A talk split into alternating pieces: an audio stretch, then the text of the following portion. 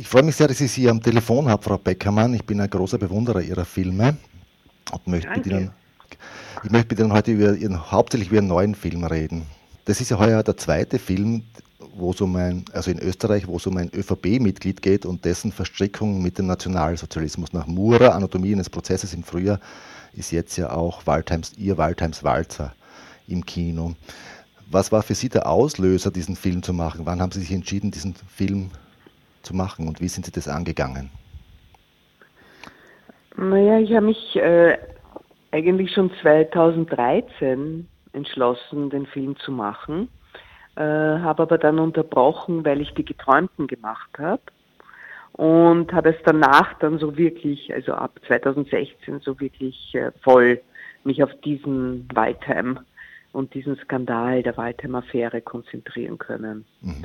Äh, der Auslöser war eigentlich, dass ich mein von mir gedrehtes altes Material angesehen habe äh, mit einigen jungen Menschen und, und ähm, alle sehr schockiert waren von dem, was sie gesehen haben, also von diesem Antisemitismus auf den Straßen, von der Art und Weise, wie Politiker gesprochen haben, aber auch einfach, es war einfach interessant, in die 80er Jahre einzutauchen und, und, und, und da ich selber dabei war und selber gedreht habe, hat es mich dann zu interessieren begonnen, mir anzuschauen, was andere gedreht haben, also außerhalb von Österreich. Mhm. Sie haben sich ja schon 1996 mal mit, der, mit dem Umgang in Österreich mit der NS-Vergangenheit beschäftigt, in Jenseits des Krieges. Damals haben Sie ja ehemalige Wehrmachtssoldaten in der Ausstellung Vernichtungskrieg, Verbrechen der Wehrmacht interviewt. Was war denn da 1996 bereits anders als 1986 während der Waldheim-Affäre? Was hat sich denn da in Österreich geändert gehabt und was nicht vielleicht? Ja, das ist eine gute Frage. Die zwei Filme korrespondieren ja wirklich miteinander. Äh, naja, die, in dieser Ausstellung, die war 1995 in Wien, der Film kam dann 1996 raus, waren diese Männer, die im Krieg waren, einfach zehn Jahre älter. Und äh, getriggert durch diese über 1000 Fotos an den Wänden von Verbrechen der Wehrmacht, haben die zu reden begonnen. Vielleicht auch schon ausgelöst durch Diskussionen in der Familie während der Waldheim-Affäre. Also in diesen diese zehn Jahre, äh, 86 bis 96, waren entscheidend für den Wandel im Bewusstsein vieler Österreicher und in der um, Sicht auf die eigene Vergangenheit. Also in diesen zehn Jahren hat sich diese Opferthese schon ziemlich aufgelöst. Mhm. Also jedenfalls bei einem guten Teil der Bevölkerung. Bei Jüngeren, die eben ihre Väter und Mütter konfrontiert haben mit Fragen. Manche haben geantwortet, manche haben weitergeschwiegen. Jedenfalls die Leute, die in die Ausstellung kamen, waren auch schon in einem Alter, in dem sie nicht mehr in der Gesellschaft wirklich aktiv waren. Also in der Pension, Rente und dem Tod näher. Mhm. Und da redet man vielleicht auch eher oder denkt ein bisschen anders zurück an das eigene Leben. So, jetzt beim noch einmal anschauen von Jenseits des Krieges war ich eigentlich überrascht, dass es doch relativ viele Stimmen damals schon gab, die gesagt haben, ja, das ist schon alles passiert. Das war so. Als ich den da waren Sie noch überrascht dass es doch so viele Leute gibt, die, die das schon eingesehen haben mittlerweile. Weil beim ersten Mal habe ich da den Eindruck gehabt, ah, das ist sehr viel Leugnung und äh, Abwehr. Und es sind ja aber doch einige äh, ehemalige Soldaten, die dann schon sagen, na, das stimmt schon so, oder zumindest teilweise. Ja, aber wenige. Ne? Also die meisten, na, es sind immer Verschiebungen. Das Interessante ist ja, dass man nicht so wie, also es ist ja auch beim Waldheim, er lügt nicht über seine ganze Kriegszeit. Sondern er schreibt äh, ein unangenehmes, eine unangenehme Zeitspanne um. Mhm. Und das war ja bei diesen Soldaten auch oft so, dass die gesagt haben, ah, da habe ich gehört, da hat man Partisanen erschossen. Dann erzählt es aber so detailliert, dass man sich denken kann, ja, vielleicht hat er es doch gesehen, ja, und nicht nur gehört. Mhm.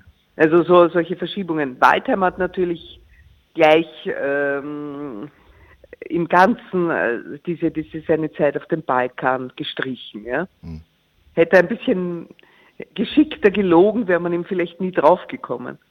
Das sind ja zwei sehr unterschiedliche Filme formal. Bei Jenseits des Krieges interviewen Sie Menschen in einer Ausstellung und bei Waldheims Walzer arbeiten sie mit Archivaufnahmen, mit eigenen und mit fremden und kommentieren das als Regisseurin. Was, was verbindet die beiden Filme trotz dieser Unterschiede? Ja, naja, die Thematik der Erinnerung.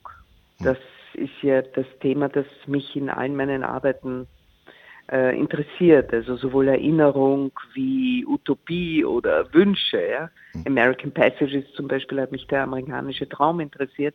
Aber das Thema Erinnerung ist schon sehr spannend, weil äh, es Fiktion ist.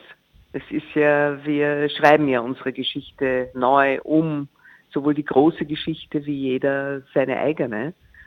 Und ähm, in dem Film Jenseits des Krieges habe ich mich gerade mit der Erinnerung der, der ehemaligen Soldaten und, und äh, Täter, Mitläufer etc. beschäftigt, auch aus dem Grund, weil es niemand getan hat.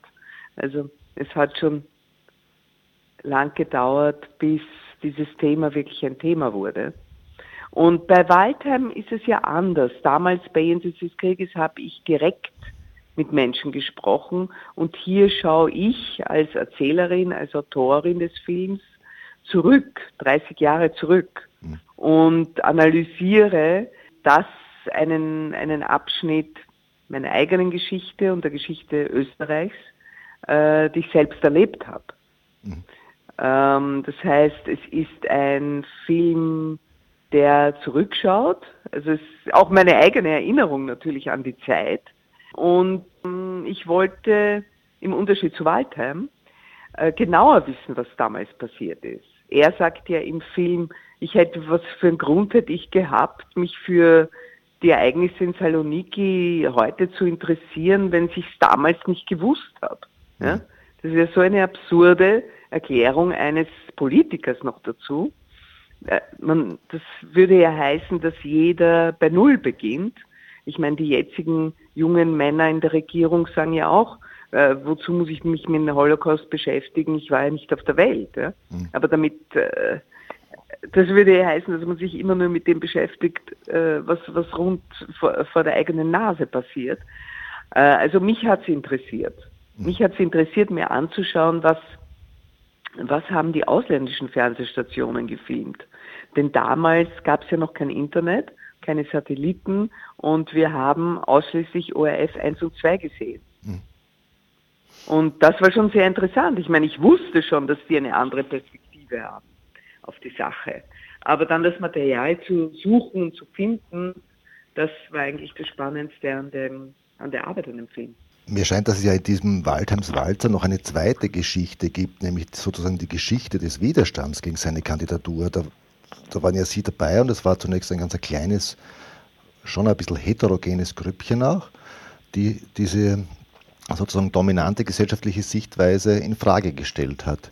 Vielleicht auch mit einem gewissen Erfolg. Er ist zwar Bundespräsident geworden, aber gewisse gesellschaftliche Sichtweisen haben sich doch verändert. Was sagen Sie, welche Wirkung hat dieser Widerstand gehabt und äh, was haben Sie vielleicht persönlich daraus gelernt oder was lässt sich aus, diesem, aus dieser Art von mhm. Widerstand lernen? Also für mich war es eine ganz wichtige Zeit und wir waren wirklich sehr wenige am Anfang. Aber man kann einfach, wir haben uns das gar nicht überlegt, äh, ob sind wir wenige, sind wir viele. Wir haben uns überlegt, was können wir tun? und haben eben Transparente gemalt und haben versucht, äh, eben, man sieht es ja im Film, an Orte zu kommen, wo Waldheim-Unterstützer eine Pressekonferenz gaben und dann haben dort unsere Transparente enthüllt und so weiter. Ja? Also verschiedene Ideen, verschiedene Formen des Protests und ähm, wurden auch ganz gern interviewt von eben den ausländischen Fernsehstationen. In Österreich hat man uns zum Teil also auch auf den Straßen als Verräter beschimpft. Aber ich meine, in so einer Zeit schärft sich auch das eigene Bewusstsein. Und die Diskussionen, die wir untereinander hatten, man sieht sie auch im Film, im Café Landmann, war natürlich sehr spannend. Ich denke, man kann daraus lernen, dass man immer was tun kann und dass man sich aber mit anderen Leuten zusammentun muss, auch wenn es nur wenige sind. Es wurden ja dann wirklich sehr schnell mehr. Mhm. Man sieht ja am Schluss des Films, dort wo Peter Turini und Doron Rabinovic dann sprechen, sind ja schon sehr, sehr viele Leute auf dem Platz. Also man muss einfach anfangen. Und ich denke, das kann man auch heute in der digitalen Zeit nicht nur äh, digital machen, sondern, und es ist auch viel lustvoller, äh, Leute zu treffen und sich Aktionen auszudenken und so weiter. Also ich finde, das kann man im Film durchaus auch lernen, sehen, dass sich was bewegen lässt. Und ich denke, obwohl diese Zeit ziemlich auch grauslich war, sich diese Beschimpfungen auf den Straßen anzuhören und so weiter. Ich denke, im Endeffekt hat unsere Sicht der, Geschichte gewonnen. Also dieses Match haben wir mal gewonnen gehabt. Es hat zwar eben noch, wie Sie gesagt haben, circa zehn Jahre gedauert, circa fünf, bis Wranitzky endlich von der Mitschuld Österreichs geredet hat im österreichischen Parlament. Also es war ein zäher Prozess, aber diese Lüge, dieses Kartenhaus von der österreichischen Opferrolle ist schon in sich zusammengebrochen, ist zerbröselt. Am Donnerstag ist ja wieder Donnerstag, beziehungsweise ja. die dritte neue Donnerstagsdemo. Und die wird ja diesmal von der Initiative Klappe auf bespielt sozusagen. Da ja. sind Sie ja auch Mitunterzeichnerin des Aufrufs gegen Verhetzung. Mitgründerin. Mitgründerin dieser ja. Initiative. Können Sie kurz sagen, worum es da geht und vielleicht auch, warum diese Initiative jetzt bei der Donnerstagsdemo dabei ist? Also wir, die Filmschaffenden, also eine, eine große Gruppe von Filmschaffenden, waren sehr, sehr schnell nach der Regierungsbildung äh, mit unserem Protest.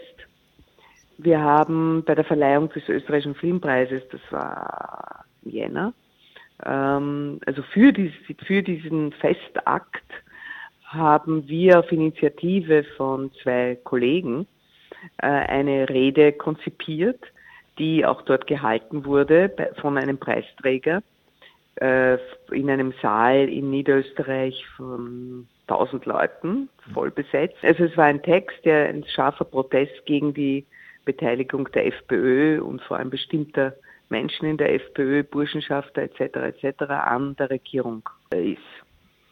Äh, so hat es begonnen. Dann haben wir in Berlin eine Pressekonferenz gemacht während der Berlinale, die auch auf großes Interesse bei der deutschen Presse gestoßen ist, weil natürlich AfD, FPÖ Gefahr. Und einige Kollegen, ich muss sagen, da ich so beschäftigt bin mit Herrn Waldheim, musste ich mich da eher ausklinken äh, haben diese Initiative wirklich toll weitergetragen und die Idee gehabt, äh, mit ganz kurzen Clips, also so zwei, drei Minuten Clips, das Internet zu bespielen, vor, also vor Filmen in mhm. verschiedenen Kinos, mhm. diese Filme zu zeigen, also verschiedene Themen aufzugreifen, die uns stören an dieser jetzigen Regierung und vor allem an der FPÖ, mhm. aber nicht nur an der FPÖ auch was soziale Fragen betrifft und so weiter. Und das äh, funktioniert jetzt so, dass einmal in der Woche unter Klappe auf ein neuer Clip im Netz steht und ähm, eben auch in manchen Kinos als Vorfilm läuft.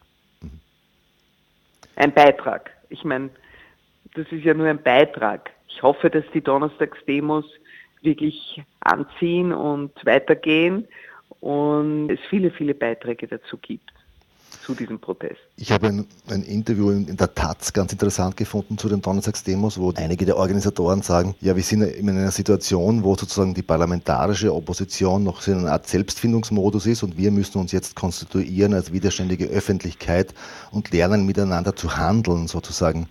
Und es geht gar nicht so sehr darum, jetzt irgendwie die Massen äh, sozusagen auf die Straße zu kriegen in erster Linie, sondern es darum, nachhaltige Netzwerke aufzubauen. Wie sehen Sie das?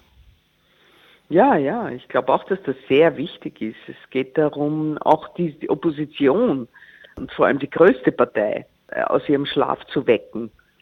Äh, ich meine, in der Waldheim-Zeit war zwar die SPÖ auch sehr wach, äh, weil sie gemerkt hat, dass sie, war eine ähnliche Situation. Die ÖVP hat den Antisemitismus benutzt, um die Wahlen zu gewinnen. Unsere jetzigen haben die Ausländerfeindlichkeit benutzt und die Ängste der Menschen. Und die SPÖ als große, noch immer größte Oppositionspartei und damals wirklich noch stark, hat gemerkt, wenn sie protestiert gegen Antisemitismus, dann kann sie nur verlieren, ja. Mhm. Äh, und hat nicht die Kraft gehabt, es trotzdem zu tun. Es ist ja nicht, äh, es kann ja nicht sein, dass das öffentliche politische und parlamentarische Leben immer nur auf Wahlen schielt und auf Siege. Man muss einfach auch die Dinge tun, die notwendig sind. Und das hat sie damals versäumt, ja. Mhm. Und das versäumt sie jetzt auch, ein wirkliches Standing gegen diesen Hass und diese Hetze, die, die von, von den Rechtsextremen da äh, angezettelt und versucht wird. Wenn sich da auch nur eine kleinere Gruppe, aber doch eine, eine relevante natürlich, konstituiert, die ein Stachel ist gegen diesen Winterschlaf oder diese Wurstigkeit oder ich weiß nicht, was es ist, der Opposition, dann äh, ist das schon sehr, sehr wichtig und gut und wird da hoffentlich auch gesehen werden und man kann es vielleicht hineintragen. Gehen Sie auch am Donnerstag auf die Demo? Ich bin am Donnerstag schon wieder weg, aber ich glaube am Donnerstag drauf, also wenn ich da bin, gehe ich sicher hin. Letzte Frage, gehen Sie zur Oscarverleihung und überlegen Sie, Kopf, überlegen Sie im Kopf schon Ihre Rede, oder? Äh, der, der Film ist ja noch nicht nominiert. Ist er noch nicht nominiert? Nein, nein, nein, ist nur der österreichische Beitrag. Ah, okay. Wann das, sind, das ist, äh, sind 87 Filme. Jedes Land trägt einen Film bei sozusagen und die Academy Members schauen sich diese 87 Filme an und wählen dann fünf aus. Ah, okay. Ende Jänner. Ah, okay. Ja. Dann ist noch zu früh. also muss man noch nichts überlegen, was ich anziehe. Okay. Ja.